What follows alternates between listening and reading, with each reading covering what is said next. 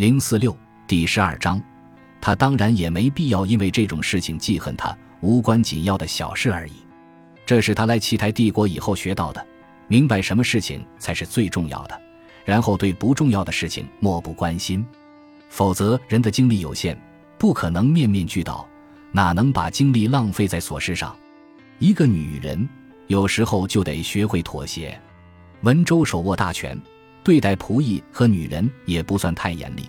当然不是按照西安城的标准，他是赛达人。他年轻，大部分时间也很风趣，容易相处，而且他对女色的需求也不强烈。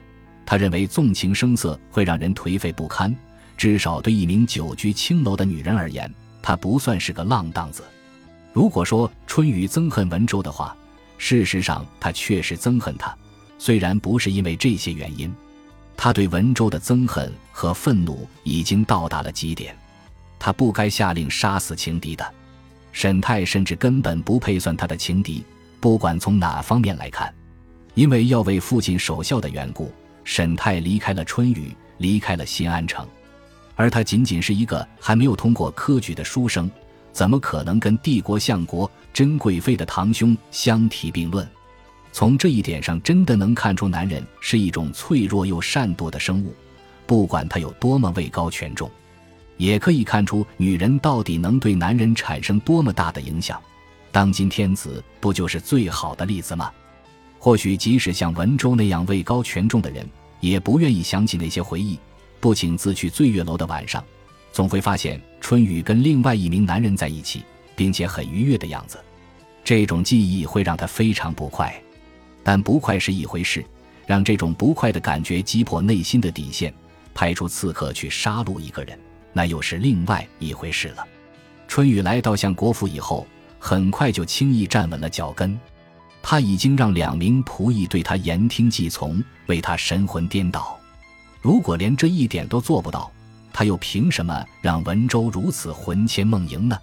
从他一来到相府就开始搜集各种信息，没有任何目的，就如本能的一部分。而他又巧妙地掩饰了自己的目的，让所有人不管高低贵贱，都以为他做这一切只是为了更好地服侍主子文州。他想方设法去刺探他的心情，捕捉他跟人谈话的只言片语，是为了更了解他。进而更好的伺候他，更体贴入微的拿捏他的需要。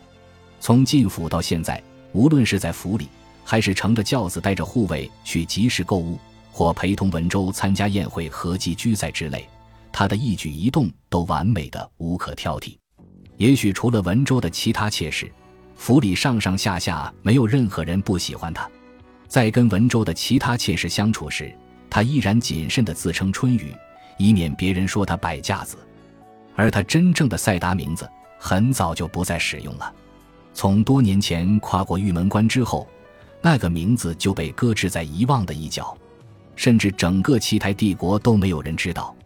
文州的正事无关紧要，她出身名门，虔诚的信奉佛教，跟她的丈夫过着完全不一样的生活。一名侍妾曾说过：“如果正事稍有姿色，肯定就不会这么贤良淑德。”这种想法显得小家子气了点，却也并非捕风捉影。相爷的妻子经常去庙里求神拜佛，世人皆知他对寺庙和僧尼的慷慨大方。相国大人也鼓励他这么做。他也时常出入星相师府上，但通常都小心谨慎。太祖皇帝对司天监和星相师控制得极其严苛。今晚，春雨知道文州的谋士沈柳来到了相府门口。看上去像是在为什么事情焦急不安。相府的管事按理请沈大人入室等候，但沈柳拒绝了邀请，宁愿站在相府门口的灯笼下等文州回来。忠心于他的仆人何万也是他消息的主要来源，向他报告了沈柳的焦急，让春雨觉得极不寻常。沈柳并不知道自家弟弟和他之间的关系，春雨敢肯定这一点。关于沈柳的其他事情，他就不那么笃定了。需要等那位看林武士回来报告才能得知。沈柳是个谨慎的人，不能对他冒下结论。他是否参与了刺杀亲弟弟的计划，还不能完全确定。春雨精心打扮以后，一直坐在双亭阁里，如往常一样，他身上没有任何熏香的味道，方便他穿过黑暗的庭院，或是在门廊附近徘徊。香味会暴露人的踪迹，只有他知晓文州要来他房里的时候，才会使用熏香。这种习惯已经成为他的标志，就如书法大家独特的笔触。这是他表现出一名小妾对夫君尊敬的方式。对于一个有头脑的女人而言，晚点这些小伎俩太轻松了，尤其在男人根本没意识到的情况下。他听到两名男子穿过小庭院走进客厅的时候，就开始弹奏起琵琶，好让文州知道他在这儿。而当他隐约听到他们开始谈话，只能听到模糊的声音，不可能听清的时候，就停止了弹奏。他明白，文州会满意的认为他进退有度。为了不弄脏丝缕，春雨赤着脚穿过庭院，背着琵琶，这可以用来做掩护。如果有人看到他，会认为他是要去门廊上伺候着。如果文州和他的谋士想欣赏他的琵琶声，可以随时传唤。在这府邸里，他就是当之无愧的音乐大家。华门打开着，夜风微拂，丝纸糊的窗户无法隔音，他能清晰地听到他们在说什么。他的心砰砰直跳，有兴奋，也有恐惧，但他轻易把情绪平息下来。早在此前，他就下定决心：背叛吗？现在还不算。如果把他做的事情暴露在光天化日之下，那才算是背叛。但他派出了一名训练有素的刺客，伪装成看林，还安排了更多的手段，一副不置沈泰于死地不罢休的架势。春雨如果什么都不做，那才是对自己的背叛。似乎沈泰并不在他父亲的庄园，哪怕现在正在守孝期。看样子文州知道他在哪里，而春雨不知道，这太令人恼火了。在这个城市，在这个帝国，在这片石墙围起来的府邸里，他就是孤零零一个人，一切都蒙上了一层迷雾。他做了自己能做的事情，那个名叫何万的仆人早已被他迷得神魂颠倒。他通过何万安排了一名看林，这次可是一名真看林了，从地处马外的看林分馆赶来。那位女看林，他特意吩咐要找一名女人，在一个宁静的夜晚翻过围墙，跟他在花园里碰面。春雨告诉何万，自己不得不这么做，如果不私下找一名看林，悄悄地去处理点事情，他可能会遭受一场杀身之祸。他付了看林的费用。让他去沈泰的老家，一切线索都得从这里开始。显然，在那里才能打听到沈泰去了哪里，以及离开沈家庄园的原因。而今夜站在门廊的柱子那里，春雨终于偷听到了沈泰的行踪。他的遭遇简直像一场奇迹。他快步回到双亭阁，让婢女为他洗干净双脚，又开始为那名还在等待手下回复消息的大人弹起了琵琶。春雨在考虑是否要任由那名侍卫。他知道他的名字叫冯大，成功的杀死辛伦。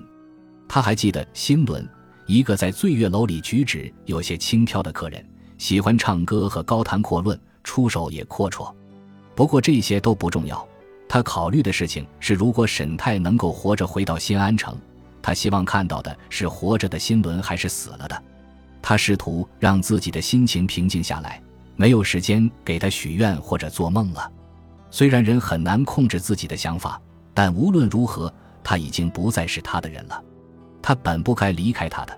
他曾经告诉过他可能会发生什么事，可那男人压根就没有在意。而这就是残酷的现实。可是，他到底在库拉诺湖畔做了什么？到底做了什么，让他能获得二百五十匹来自他家乡的宝马作为赏赐？这种厚赐简直无法用言语形容，也没有任何音乐足以表达出那种震撼。沈泰的人生将因这匹汗血宝马而巨变，可惜跟他没什么关系了。文州来到他房里的时候已经很晚了，他十分笃定他会来，虽然情绪不会太好。当冯大回到相爷府的时候，何万和他的丫鬟们都早已睡着了。当文州走进春雨的庭院时，脸上带着满意的神色，他想，他已经明白冯大呈报的结果，他迫不及待地占有了他，先把他压在墙上，从背后来，然后又扳过他身子，让他平躺在床上，面对面的享用。他用他最喜欢的方式抚摸和撩拨她。完事之后，他伺候她清洗，让婢女端上已经准备好的温酒。文州满意的啜饮了几口。春雨在对待酒温的问题上总是从不马虎，他的脑子里一直在思考着，而表面上一如往常般平静。新伦死定了，文州为保全自己，免去东窗事发的风险，一定会下手的。他必须慎重地考虑这个问题。他的手在男人的身体上按摩着，先是轻轻的，然后加重力气，再重新转为轻柔。他的猜测和结论可能会跟事实有出入。尽管他心细如发，观察入微，总是从那些蛛丝马迹中去推测和揣摩，可身为相爷的一名小妾，他能获取的消息少得可怜。一个被锁在内宅大院的女人，出入只能坐在盖着严实轿帘的轿子里，完全依赖被他迷得神魂颠倒的仆人提供点零碎消息，太闭塞了。女人总会遭到诸多限制，这就是事实。并非所有男人都是愚蠢的，但愚蠢的男人确实太多。今夜，春雨按摩着文州的身体，冲着他妩媚的微笑，仿佛做这样的事情是他和他之间隐秘的欢愉。而春雨的心里一直在想，这位相爷大人会不会在事成后把那名叫做冯大的侍卫也灭口了？他猜测，他会先把冯大外派离开京城，再做手脚，先提拔和赏赐他。让他安心和放松警惕，最终冯大会死于一场意外，应该会在南方。文家在南方的权势滔天，他还需要一个跟冯大长得很像的人留在新安城。如果有什么万一的情况发生，也足以掩人耳目。差不多了，春雨想着，现在是为他弹琴唱歌的时候了。杜远京门外，来从楚国游。山随平野尽，江入大荒流。月下飞天镜，云生结海楼。仍怜故乡水，万里送行舟。这是一首诗仙司马子安早期脍炙人口的诗歌，通常只会在午夜过后唱响，让人心情平静，承载着美好的回忆。